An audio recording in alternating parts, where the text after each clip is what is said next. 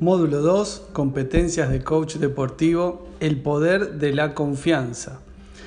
En este audio vamos a conversar sobre la confianza como competencia del coach, la confianza en la generación del entorno, cómo construir confianza, la importancia de estar plenamente presentes en la sesión de coaching y el seguimiento del proceso como generador de confianza.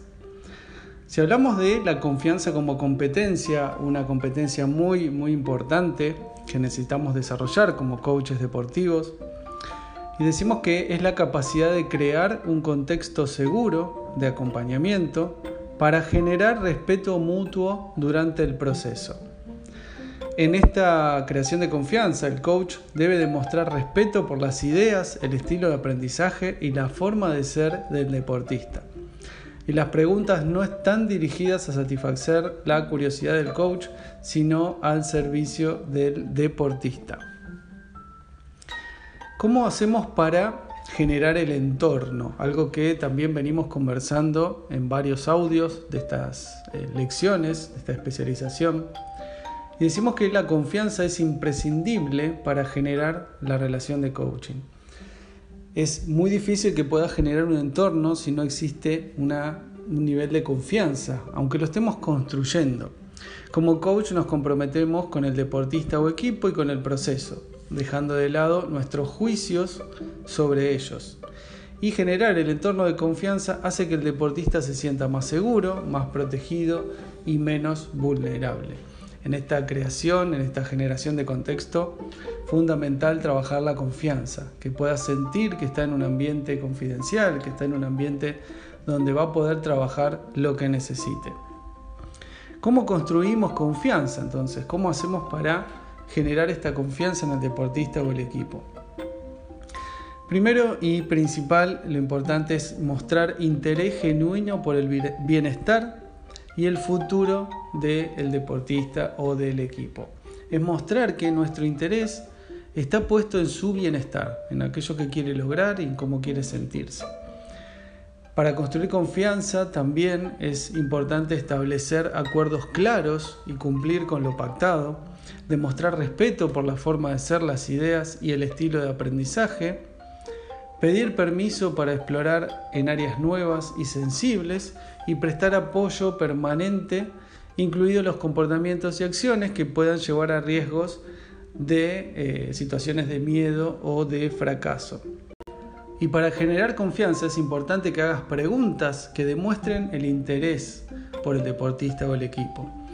También demostrar la comprensión sobre el acuerdo de coaching, compartir experiencias personales en una comunicación informal, Compartir lo que otros deportistas o equipos lograron con el proceso de coaching, esto no es llevar la solución, sino que a veces eh, puede ser muy beneficioso para esta construcción, esta construcción de confianza, el poder compartir que lo que otros deportistas, lo que otros equipos lograron haciendo un proceso de coaching.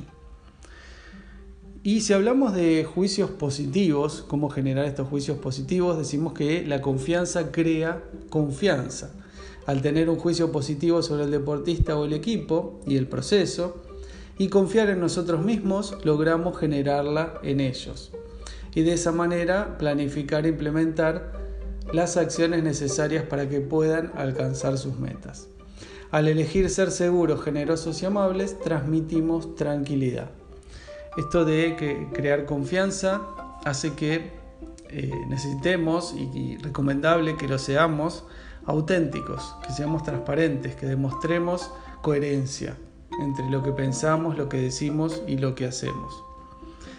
Y algo que también eh, es fundamental que puedas desarrollar para esta generación de confianza, para poder escuchar al otro, es estar presente. ¿Qué significa estar presentes.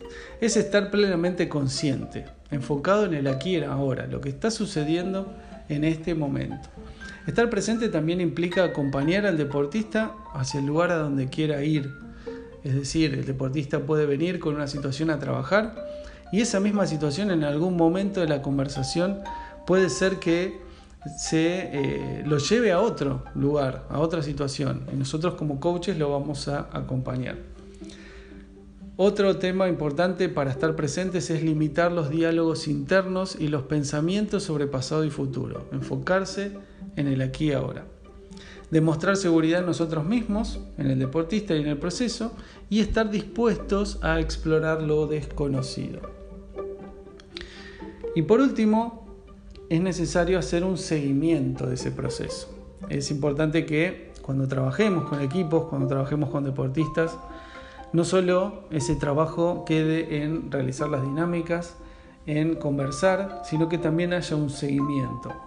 Y para hacer el seguimiento es necesario chequear el estado de ánimo, los pensamientos y el progreso del deportista. Y esto se puede hacer de muchos medios. Eh, en el caso de que eh, nosotros como coaches tengamos unas visitas este, continuadas al club, lo vamos a hacer de forma personal y si no también podemos hacerlo a través de un mensaje, preguntarle cómo se siente, cómo está, si necesita hablar algo. Para eso es importante mantener un contacto regular, mostrando interés, que a nosotros nos interesa su bienestar, y en el caso de que sea necesario, rediseñar los procesos en base a lo que vamos viendo y lo que vamos detectando en este seguimiento.